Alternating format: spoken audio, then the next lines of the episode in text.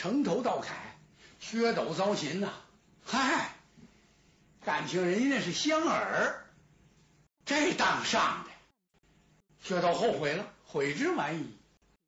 这时候有军校过去，把他那飞抓也给他拿过来了。哎，也不知道人家怎么撤的那网。哎，他想啊，跳起来跳不起来了，绳捆索绑啊，就把他给推到这城楼子里来了。进来一看呢，迎面坐着一员战将。薛斗一眼看出来，他不过是守关的一个小小的偏将而已。我谁呀？我是先锋官。窝囊。这守将看了看薛斗，哦，认出来了，这不是薛刚手下的马前先行薛斗吗？嗯，听说大破西川关的时候，他轻挑了马龙。嗯，我来问你，你来此则甚呢？连问三句，薛斗没理他。怎么跟我过话？只有五十约，后完国，这够资格。你是谁呀？一再追问呢。那我告诉你吧，我是来抓小偷的。这词儿谁也受不了。在薛刚那边说，大伙乐呀。这儿一听啊，两边军校也笑了。哎，守将一看，怎么回事？怎么？这是抓住了敌人的先锋官，嬉皮笑脸，你们这干什么？这是岂有此理！你没有资格问我。一个是赶快把你家先锋官送出关口，把我送回去，连这件唐尼凯都得给我拿回去，再不然就借你们的五十元。好吧，实不相瞒，嗨。呃，薛先锋，老太师你甭想见，知道吗？现在，我们这界牌关有一员大将说了算，哎，挂这凯是他出的主意，设这个卷网也是他出的主意。他说了，只要有人上城来。取这东西拿住之后，必须交到他那儿去。把这人，薛先锋，我们也不瞒你，你到了我们护城河边，我们就已经发现你了。没那么简单，就让你这么大大方方上城来了。哎，既是这样，你不是跟我不过话吗？来，把他押走，给守门官带着。就把薛斗啊给押到这帅府来，也不知过了多长时间，他就听这帅府的外边，呃，院里边、好多人呐，这个杂乱的脚步声不时传过来，怎么回事？大概是升殿了，升帅堂了，完全有可能。功夫不大，进来四个武士就把薛斗给押过来。押进了帅堂，上的堂来，借着灯光，薛斗举目这么一看，薛斗愣了，怎么愣了呢？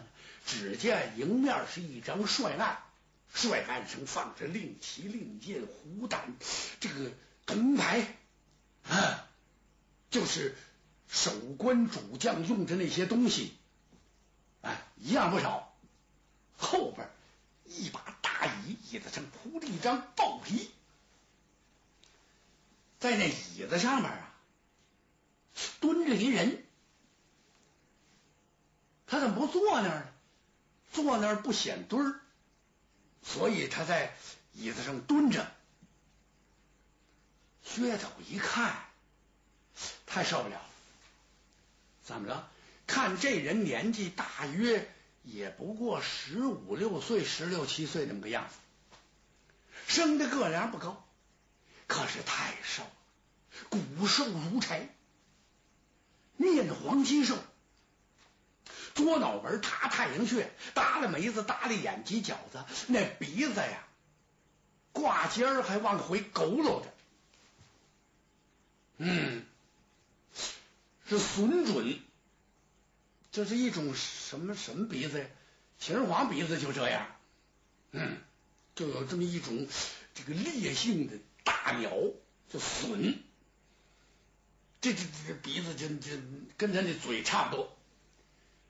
再瞧这位这嘴，太好看了，怎么那么好看？此位生的上嘴唇长，下嘴唇短，上嘴唇在下嘴唇上面耷拉着，锥子瓣的耳朵有点往前扇风，一脑袋头发黄短卷，还梳着个冲天杵，蜡签往前杵着。这小辫身上穿着一件大红袍。掐金边，走金线，正胸前绣着二龙戏珠，海水江崖，大红中衣，脚底下一双都跟窄腰的靴子，在他两肋下黄澄澄、亮晶晶的带俩金球，不是金球，那是一对八棱紫金锤。这位是干什么的？薛斗不知道，心说这什么模样？我看这位比牙签细溜多了，也太瘦了，这风一吹就趴下。这位说话呀，嗓子有点发尖，还不是尖，好像是有点左嗓子，叽溜叽溜的。把他带过来，带过来。喊了这么一声，武士往前一推，把薛道推过来。怎么着？听说你上界牌关来抓小偷来了？哈 哈告诉你，这小偷不是别人，正是某。两边站班的都受不了了，憋得脸都紫了，一个个咬紧牙关。憋住这口气，怎么回事？不敢乐，知道这位脾气相当大，你敢咆哮他的帅帐，咆哮他的帅堂，他敢宰了你，所以都不敢言语。薛斗听着也别扭。哦，嘿，好汉做事好汉当，这位承认了，抓小偷，我告诉你。我便宜你家主帅，那是晚上我吃饱了喝足了，没什么事儿到你们大营里头散散步。你瞧他挑这地方上那儿散步去了。我转悠了几圈，看了看薛刚的寝帐，我也进去了。哎，我瞅着这东西挺新鲜，因为什么？解牌关守将武安国一刀没伤了他，我就知道他有点特殊的东西。哎。感情他有这么一件坎肩儿，我把这坎肩儿拿来，我要把它拆拆改改啊！薛斗一听急了，怎么拆拆改改归你呀？我想拆拆改改，可是奇怪呢，怎么什么剪子也绞不动啊？拆也拆不了，弄也弄不了。我这么一琢磨，就算把它绞了啊，大改小，是不是？哎，这个厚改薄，这都好办。但是怎么穿这针引这线呢？哎，你说对不对呀？啊，娃娃，薛斗这气怎么？谁娃娃呀？你比别人大多少啊？啊呸！这位呲牙一笑，看看左右，薛斗啐他一口：“诸位看，这位对我多客气啊！大伙谁受了啊？怎么？”那托你呢？那叫那叫客气呀！不知道这位什么毛病，但是谁也不敢言语。薛斗都觉得有点奇怪，怎么这个人到底儿他在什么地方藏着一股子威慑的力量？哎呀，这么着吧，你这不来了吗？你算一个，嗯，先把你抽在这，我慢慢的清。把你们这个营中那些个全都清完，哎，有一个算一个，哎，包括那个啊贾薛刚，这啊，薛斗越听越糊涂，怎么怎么什么出贾薛刚？哎，我不当他是什么样了不起的汉子，感情是这么一个主来，有，把他给我压下去，薛斗给推出去了。天也大亮了，对面薛刚大营里就乱了套。元帅知道，薛斗夜晚到敌人城楼上摘这个宝铠，一去未归，生死不明，生不见人，死不见尸。把薛刚给气的，薛刚气得大吼一声，把营门关推出辕门斩首。您说这位冤不冤吧？这时候探报啊，来报来了，说薛斗已经让人给生擒活捉了，压在了界牌关。这薛刚哪受得了？怎么办？姑母刚把这个孙子。啊，如掌上明珠般的薛斗交给自己，好嘛？走这关口这儿，让他落入虎口了，我必须亲自出征。哎呀，慢来呀！斗西人都有点着急了，怎么着急了呢？我的贤弟，您是全军主帅，哎，两万人马也好，五千人马也好，您是。军中之胆，不能轻易就说杀就杀，说战就战。我去不行吗？道奇人亲自领两千人马杀出来，指名点将，让武士曰把先锋官薛斗献出。只见城门大开，由里面杀出一哨人马，唰一下，人马裂开。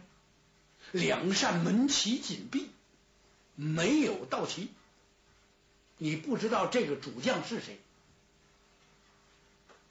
功夫不大。慢慢的，这门旗呀，轻轻卷动，门旗分为左右。呼，对面这些个军校武将。看得十分清楚，只见有打对方这门旗后边，突然间就滚出来这么一团白雾。等也看清楚了，啊，不是雾，原来是一员战将。那怎么会形成这么一团白雾呢？哦，是他胯下的坐骑。大伙一看这坐骑，开脸了。怎么？